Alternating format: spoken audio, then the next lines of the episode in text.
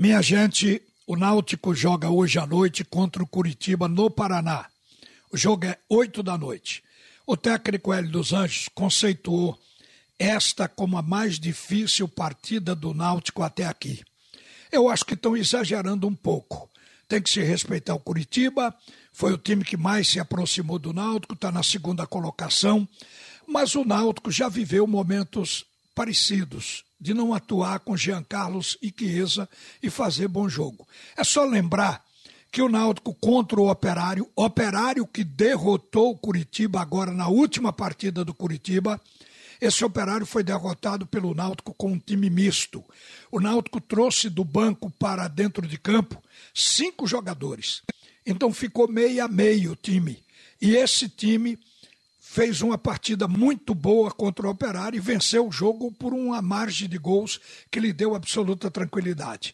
Então o Náutico vai para este jogo de hoje também caminhando para superação.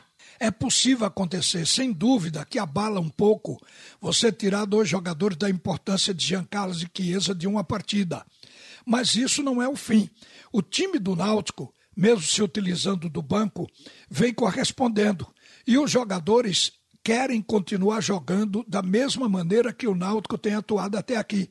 Aquele jogo intenso, marcando a saída de jogo do adversário, querem aquele tipo de jogo. E o técnico Hélio dos Anjos diz que não abre mão disso. Então, isso é um passo positivo para que o Náutico possa ganhar a partida de hoje à noite.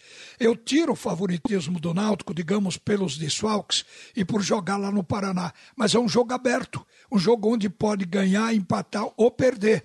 Se perder, não é o fim da picada, porque o importante não é um jogo, é uma campanha, e a campanha do Náutico é a melhor até aqui.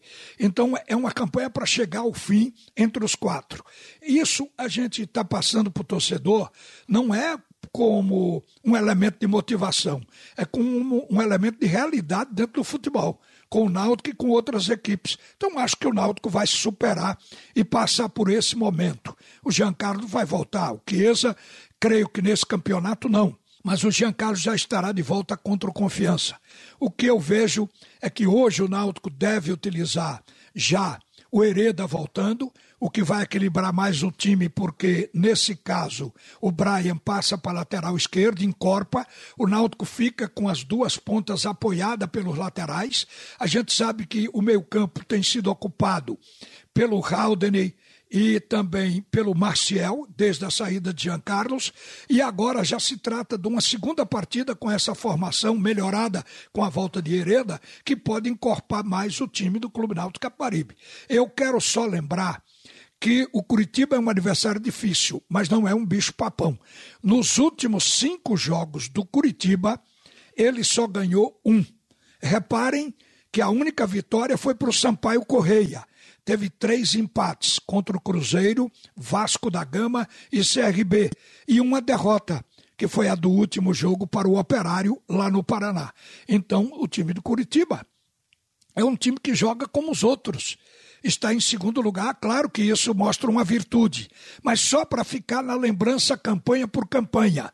O Curitiba tem a terceira melhor defesa da Série B o Náutico tem a segunda melhor defesa. O Curitiba tem o décimo ataque da Série B. O Náutico tem o primeiro. O Náutico tem o melhor ataque da Série B ao lado do Guarani, com 23 gols marcados contra 15 do Curitiba.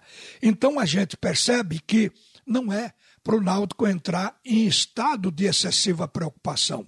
É um jogo e tem que ser encarado como um jogo comum, como um outro adversário qualquer.